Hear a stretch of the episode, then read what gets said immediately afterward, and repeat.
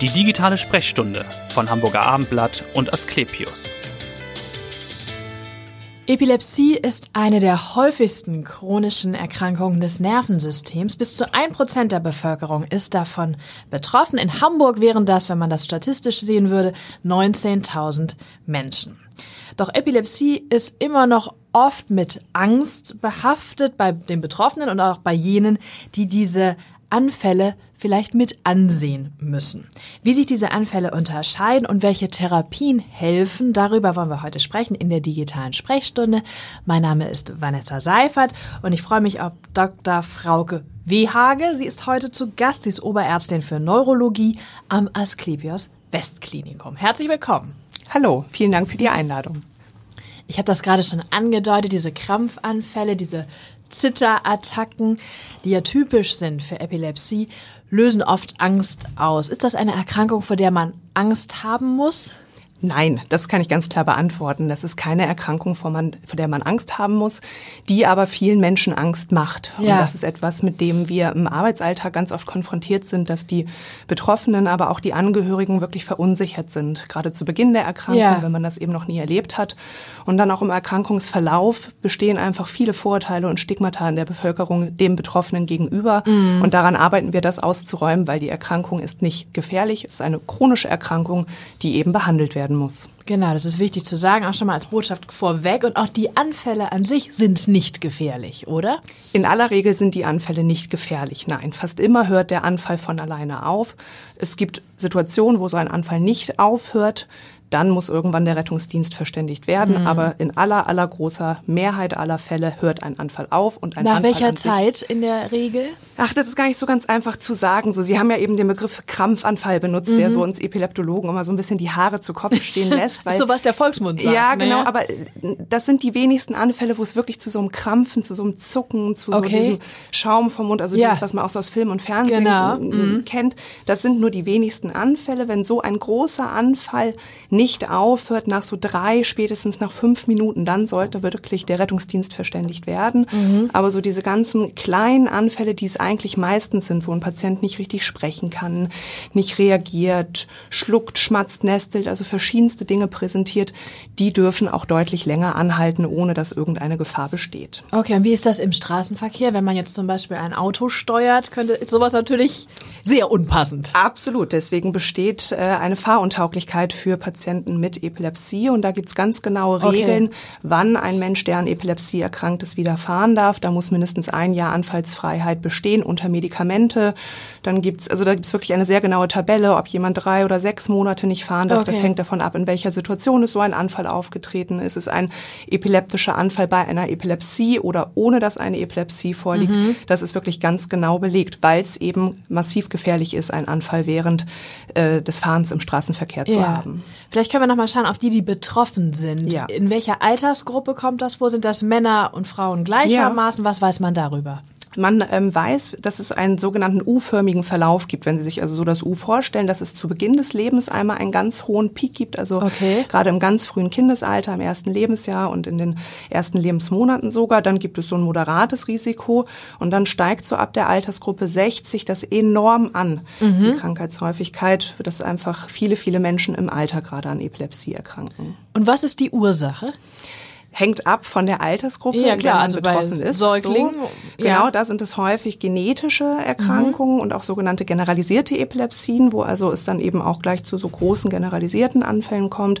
Die sind auch häufiger vergesellschaftet mit schweren Grunderkrankungen, also mit Behinderungen bei dem Kind. Okay. Aber die gute Nachricht, eine äh, Hauptursache für Epilepsien im Kindesalter heilt auch ganz häufig aus. Also die haben im Erwachsenenalter dann gar keine weiteren ja. epileptischen Anfälle. Und bei den Älteren, also gerade so bei der Patientengruppe 5 65 und aufwärts sind es häufig vorab abgelaufene Erkrankungen im Gehirn, also Schlaganfälle, ja. Hirnverletzungen, Demenzen, solche Erkrankungen verursachen das eher im Alter.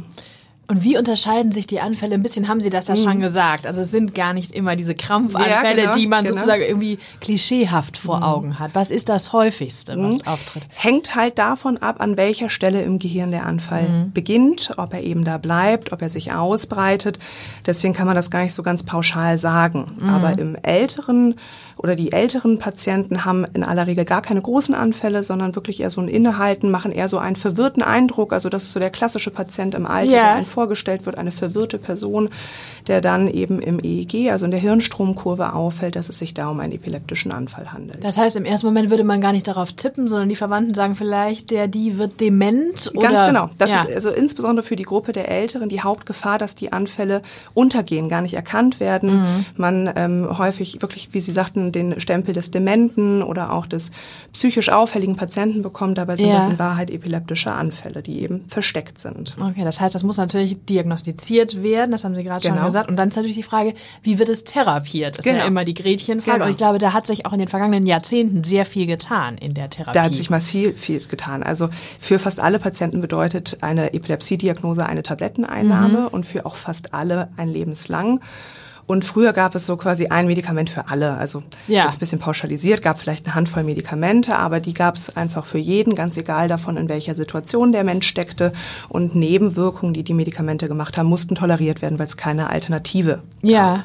Und das ist heutzutage wirklich anders. Also so gerade in den letzten 10, 15 Jahren hat sich da viel geändert, dass wir heutzutage von einer bedürfnisorientierten Medizin sprechen. Also wir gucken uns an, in welcher Lebenssituation steckt der Patient, ja. ist der jung, ist der alt, männlich oder weiblich, gibt es einen Kinderwunsch, gibt es Nebenerkrankungen, gerade im Alter, gibt es Nebenmedikamente, die sich nicht vertragen. Genau, ist auch die Frage der Nebenwirkungen ja, natürlich genau, dann auch bei genau. Medikamenten. Ne? Bringt der Mensch Erkrankungen mit, wie zum Beispiel Kopfschmerzen, Übergewicht mhm. oder irgendwelche Dinge, die mit zu beachten sind und suchen dann danach, nach dem Anfallstyp, mit dem Blick auf den Patienten die bestmöglichste Medikation aus. Ich habe gelesen, mehr als 30 Medikamente. Genau, so, ich würde sein, ziemlich ja. genau sagen, so um die 30. Ja. Also da sind sicherlich so eine Handvoll bei, die man einfach nicht mehr benutzt, weil sie einfach veraltet sind mhm. und eben andere, die nur in Einzelfällen in Frage kommen. Aber es gibt wirklich eine große Palette an gut wirksamen und gut verträglichen Medikamenten heutzutage. Und wenn jemand dann sozusagen medikamentös gut eingestellt ist, nimmt dann einfach die Zahl der Anfälle stark ab, kommen die gar nicht mehr vor mhm. im Idealfall. Ähm, genau, also das ist der Idealfall. Der Idealfall das erhoffen sich natürlich wahrscheinlich die Patienten. Genau, und, und das sind aber auch viele. Also so ja. gut zwei Drittel der Menschen werden anfallsfrei, gut. mehrjährig, mhm. so entweder mit einem Medikament, mit einem zweiten oder mit einer Kombination im höheren Lebensalter, diese Gruppe, die ich eben schon angesprochen ja. habe, die sprechen noch besser auf die Tabletten so, an. Da werden mhm. so bis zu 80 Prozent anfallsfrei. Und dann gibt es natürlich die Menschen, die ähm, nicht einfach oder wo, wo es uns nicht gelingt, die Anfallsschwere und Häufigkeit so zu reduzieren, dass es zufriedenstellend ist. Das sind dann Patienten, wo im Einzelfall man sich Gedanken machen muss über epilepsiechirurgische Verfahren oder Stimulationsverfahren oder ähnliches. Wie ist es bei der Gruppe der Schwangeren, die ja. an epileptischen Anfällen leiden? Da muss man wahrscheinlich auch vorsichtiger sein mit den Medikamenten. Ja, genau. Also die wichtige Botschaft ist, Kinderwunsch und Epilepsie schließt sich nicht aus. Ja. Ne? Auch das ist so mhm. ein Vorurteil, ähm, dass ich häufig höre, Frauen mit Epilepsie können und dürfen nicht schwanger werden. Das ist einfach nicht mehr so. Das ja. ist, ähm, müssen alle wissen. Im besten Fall plant man eine Schwangerschaft bei einer Epilepsiepatientin, dass einfach bevor der aktive Kinderwunsch und die Schwangerschaft beginnt, man eine gute, anfallsfreie Situation mit einem Medikament hat, wo wir wissen, das schadet dem ungeborenen Kind ja. nicht. So. Mhm. Und diese Situation erreichen wir eigentlich meistens. Und dann muss die Frau in der Schwangerschaft, da arbeiten wir mit den Gynäkologen in aller Regel aber auch eng zusammen, eng betreut werden, weil sich einfach in der Schwangerschaft durch die Hormone auch die Medikamenten ändern und Wirksamkeit ändern. Also es gibt viele ja. Medikamente, die müssen wir einfach erhöhen in der Schwangerschaft und dann nach der Schwangerschaft wieder reduzieren. Aber auch stillen ist möglich. Also ja. Das, also ist auch nochmal eine wichtige Botschaft, dass der Kinderwunsch möglich genau. ist und auch still genau. möglich ist. Äh, genau, äh, genau. es ist möglich. Im besten Fall ist es einfach geplant und äh, vorab eine gute Situation erreicht. Aber also auch Frauen, die eben etwas überraschender schwanger werden und ähm, können dann noch eingestellt genau, werden und es kann noch genau äh, da kommen am Ende nicht äh, geschädigte Kinder bei raus oder die Frauen nehmen keinen Schaden das mhm. ist ein, ein Mythos der nicht mehr stimmt Wollen wir vielleicht nochmal auf Ihr Haus gucken? Es ist das mhm. einzige Haus in der Asklepios-Gruppe hier in Hamburg, das diese stationäre Epilepsie-Komplexbehandlung, genau. so heißt es, genau. anbietet. Was genau verbirgt sich dahinter? Ja, also das betrifft Patienten, die eine Therapie schwierige Epilepsie haben, also wo es entweder Probleme gibt mit der Verträglichkeit von Medikamenten oder eben keine Anfallsfreiheit zu erreichen ist, ja. die dann einen so im Schnitt ein- bis zweiwöchigen Behandlungs ähm, Verlauf bei uns im Krankenhaus haben mit so einem multiprofessionellen Team. Also da geht es natürlich im ärztlichen Bereich darum, ein Medikament oder einen Medikamentencocktail, nenne ich es jetzt mal, herauszufinden, der eben anfallswirksam, also stark wirkt, ja. mit wenig Nebenwirkungen. Aber da bin ich dann eben nicht alleine, sondern da sind viele Kollegen, da sind Neuropsychologen und Psychologen mit dabei, die sich mit dem Thema erstmal Krankheitsverarbeitung und Bewältigung beschäftigen, aber auch neuropsychologisch untersuchen, also wirklich gucken, wie ist die Gedächtnisleistung, ist die vielleicht durch die Medikamente schlechter, als sie sein müsste. Ja. Da ist die Sozialmedizin ein ganz wichtiger ähm, Stellenwert. Es gibt ja, viele Menschen sind ja berufstätig und sollten Teilhabe am Berufsleben haben. Macht es da Sinn, sich über einen Schwerbehindertenausweis Gedanken zu machen, die wegen Vor- und Nachteile eines solchen ja. beraten auch junge Menschen, die ja erst am Anfang ihres Berufslebens stehen mit der Diagnose Epilepsie. Genau, und denken, welchen Job kann ich ja, denn machen? Ja, genau. Was macht Sinn? Ist so ein, vielleicht ein Bäckerjob mit immer früh aufstehen und kurzen Schlafzeiten? Passt das zu dem Epilepsie-Syndrom? Darauf gucken wir. Ja, ja. Dann gehören Krankengymnasten und Ergotherapeuten mit dazu dazu, gerade wenn es Patienten sind, die vorab schon eine Einschränkung haben, die dann die Epilepsie bedingt mhm. ähm, trainieren, körperlich einfach so die Tätigkeiten des täglichen Lebens, wie wir es nennen. Und das ist so unser Komplettpaket mit dem Ziel, dass der Betroffene am Ende eigentlich der Bestwissendste über seine Erkrankung ist. Ja, so. wie, viele, wie viele Plätze haben Sie da? Ja, jetzt, äh, das ist eine schwierige Frage zu Corona-Zeiten, muss man ganz ja, ehrlich klar. sagen. Mhm. So an sich versuchen wir schon so zwei Patienten parallel ähm, gut behandeln zu können, mhm. aber wir haben einfach auch mit Erkrankungswellen natürlich auf allen Ebenen zu, zu kämpfen. Tun, genau, aber das Angebot ist auf jeden das Fall. Das Angebot ist da und äh, soll nach dem Motto einfach mehr Leben, weniger Epilepsie sein mhm. für den Patienten.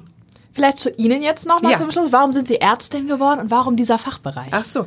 Ja, das ist ähm, das insgesamt eher zufällig, muss ich sagen. Ich habe erst drei Semester Geisteswissenschaften in Göttingen studiert und habe dann so bemerkt, als meine Kommilitonen mit Praktika anfingen, dass ich da irgendwie ideenloser war, als ich mir es vorgestellt ja. hätte und habe mich dann auf Medizin äh, beworben, einen Studienplatz bekommen und im Nachhinein war das ähm, wirklich das Beste, ja. was mir passieren konnte. und Neurologie dann? Ja, auch das ist, Gott, das klingt so profillos, aber ähm, ist, so vor 15 Jahren waren Berufsanfänger einfach noch nicht die allerbeliebtesten Bewerber, muss man mhm. sagen. Und ich hatte vorher ein äh, praktisches Jahr in einer Neurologie gemacht, wo mich das Teamfach und Thema überzeugt haben. Und dann bin ich in Hamburg mehr zufällig im Epilepsiezentrum als ganz gezielt gelandet. Ja. Aber auch das Hat sich ja erfüllt. mit Abstand die beste Entscheidung. Gut, letzte Frage. Was tun Sie, wenn Sie nicht in der Klinik sind? Ich weiß, Sie haben zwei kleine Kinder. Ja, Erübrigt genau. sich eigentlich die Frage. Ja, genau. In aller Regel äh, rase ich von A nach B. Also so, es gibt einfach zwei große Jobs, die ich mit Leidenschaft mache. Einmal die beiden kleinen Jungs und die Klinik. Und ähm, allzu viel Zeit dazwischen bleibt aktuell im Moment nicht. Ja, dann wünschen wir eine schöne Vorweihnachtszeit. Vielen Dank, dass Sie so gut aufgeklärt haben. Und hören Sie gern wieder rein in die nächste digitale Sprechstunde. Vielen Dank. Danke auch.